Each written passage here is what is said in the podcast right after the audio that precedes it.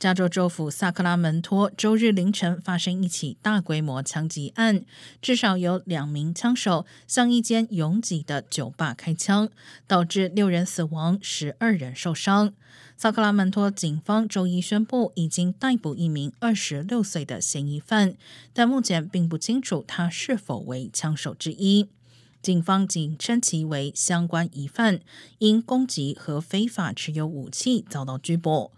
警方并且呼吁民众提供线索，而由于该酒吧所在地点就在 NBA 国王队的主场附近，周日晚间国王队开赛前，全场为伤亡者默哀片刻。